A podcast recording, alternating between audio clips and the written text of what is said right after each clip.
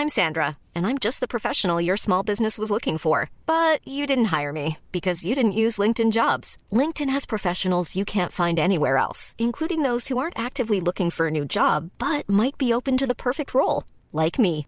In a given month, over 70% of LinkedIn users don't visit other leading job sites. So if you're not looking on LinkedIn, you'll miss out on great candidates like Sandra. Start hiring professionals like a professional. Post your free job on linkedin.com/people today.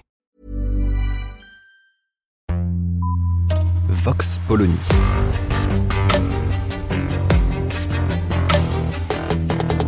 L'actualité vue par la directrice du magazine Marianne, Natacha Polony.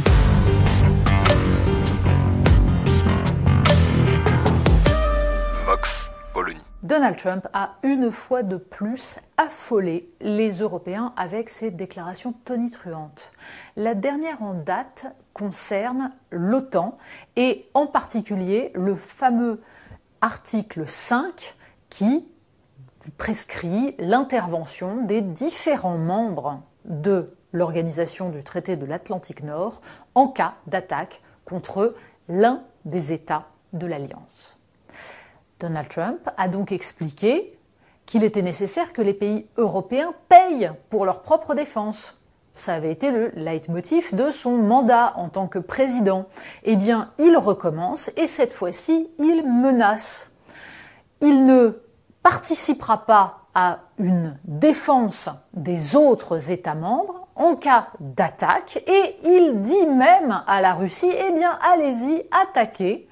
Les États-Unis ne soutiendront pas les États qui n'auront pas payé suffisamment. On sait que différents États de l'OTAN ont un budget militaire qui n'atteint pas les 2% de leur PIB. C'est le cas par exemple de l'Allemagne et ça met en rage Donald Trump. Alors, on pourrait d'ailleurs se pencher sur la nature exacte de cet article 5 pour comprendre qu'en effet, sa rédaction est assez subtile, puisque cet article 5 prescrit donc un soutien de l'ensemble des États membres en cas d'agression de l'un d'entre eux, mais ne précise pas exactement la nature du soutien. C'est un soutien y compris militaire, y compris sous la forme d'une intervention armée. Ça veut dire que des États peuvent très bien ne pas justement intervenir militairement, mais intervenir sous la forme d'une aide humanitaire, par exemple. Bref, cette subtilité-là a son importance quand on réfléchit à ce qu'est l'OTAN et surtout à ce qu'impliquent les menaces actuelles. Mais le problème est que en Allemagne, les déclarations de Donald Trump ont agité quelque peu les dirigeants politiques parce que le fameux parapluie américain sur lequel comptent les Allemands, mais pas seulement les Allemands, l'ensemble de l'Europe de l'Est, se trouve fragilisé par l'ancien président américain.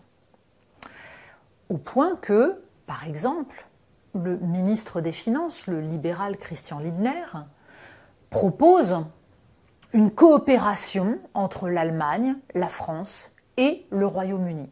De son côté, la tête de liste social-démocrate aux européennes propose carrément que l'Union européenne se dote de l'arme nucléaire. Alors, on ne comprend pas très bien qui se doterait en l'occurrence de l'arme nucléaire, hein l'Europe, quel numéro de téléphone, ou plutôt on voit très bien à quel point ce serait totalement absurde et la candidate s'est fait quelque peu renvoyer dans ses cordes. Parce que l'un des sujets concernant la dissuasion nucléaire est bien de savoir qui appuie sur le bouton, à quel moment? Est-ce que le pays menacé directement décide? Est-ce que c'est l'ensemble d'une alliance qui doit décider, et en l'occurrence l'ensemble des membres de l'Union européenne Tout cela est absurde. Et c'est bien le problème de la question que pose la dissuasion nucléaire, à savoir qu'elle nous renvoie à la notion essentielle de souveraineté. Or, l'État qui, actuellement, dans l'Union européenne, détient l'arme nucléaire, c'est la France. Et le moins qu'on puisse dire est qu'Emmanuel Macron, en la matière, a une doctrine plutôt floue, dans la mesure, justement, où il ne cesse de parler de souveraineté européenne, sans jamais la définir, d'autonomie stratégique. Mais de qui et avec quelles armes De défense européenne. Dans quel cadre Sachant que pour l'instant, la plupart des États européens considèrent que la seule défense vaille est celle que leur confère l'OTAN. Alors dans ce cadre, nos confrères de l'opinion titrent sur l'idée d'un partage par la France de la dissuasion nucléaire. Jean-Dominique Merchet, évidemment, précise cette position. Il s'appuie sur le dispositif qui existe au sein de l'OTAN.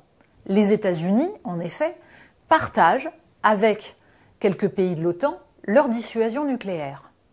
En l'occurrence, ces pays, l'Italie, l'Allemagne, la Belgique, ont la possibilité d'avoir sur leur territoire des armes nucléaires américaines, d'où le fait qu'évidemment ces pays s'équipent en avions américains, et la décision de déclencher ces armes, ces armes qui seraient donc pilotées par des pilotes des États membres, la décision serait double, à savoir les États-Unis et l'État en question. L'idée serait donc de faire de même pour la France, ce qui permettrait à la France, disons, de renforcer sa position. On comprend le problème. Le problème est que les Français sont toujours suspects de tentations hégémoniques en Europe et que leurs partenaires n'ont aucune confiance. Et pour cause, en effet, venir leur parler d'autonomie stratégique, de souveraineté européenne, de défense européenne sans jamais définir les contours et alors même que la France n'aurait pas les moyens de remplacer un parapluie américain, on ne comprend pas bien ce que ça signifie. L'enjeu est donc, avant toute discussion sur un partage de la dissuasion nucléaire et la définition d'un cadre, c'est bien justement de réfléchir à une doctrine, à une doctrine de ce que doit être l'action de la France, puissance nucléaire, au sein de l'Union européenne et au sein de l'OTAN. Il est absurde de penser qu'on pourrait faire avancer une défense européenne dans le cadre d'une soumission à la Commission européenne, c'est-à-dire à des gens qui ne voient l'Union européenne que comme un marché et la défense comme devant intégrer cette logique de marché. Pour l'instant, l'Union européenne est incapable de penser stratégiquement en termes de constitution d'un arsenal pour la défense des Européens. Et de ce point de vue, tout abandon de souveraineté, si on y ajoute en plus le passage à la majorité qualifiée pour les questions de politique étrangère, serait catastrophique. En revanche, que la France discute avec ses partenaires, notamment avec l'Allemagne, mais bien sûr avec le Royaume-Uni, pour peser dans une défense qui se pense dans le cadre de l'OTAN parce qu'il est dans l'état actuel des choses impossible de penser en dehors de ce cadre, peut être intéressant. Et d'autant plus intéressant qu'il va s'agir d'éviter d'être entraîné dans des conflits qui ne sont pas les conflits des pays européens.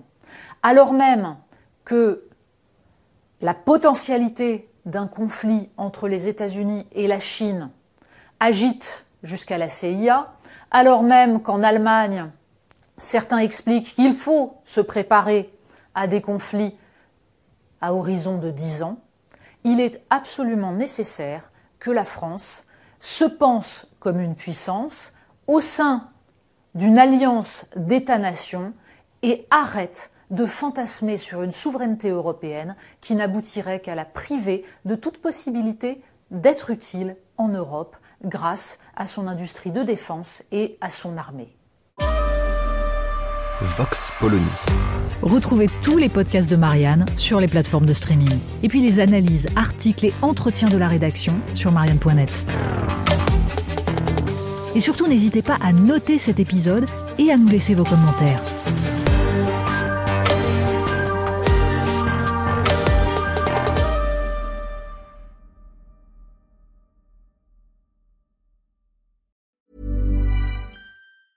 Hey, it's Danny Pellegrino from Everything Iconic. Ready to upgrade your style game without blowing your budget? Check out Quince. They've got all the good stuff shirts and polos, activewear, and fine leather goods, all at 50 to 80% less than other high end brands. And the best part? They're all about safe, ethical, and responsible manufacturing. Get that luxury vibe without the luxury price tag. Hit up quince.com slash upgrade for free shipping and 365 day returns on your next order. That's quince.com slash upgrade.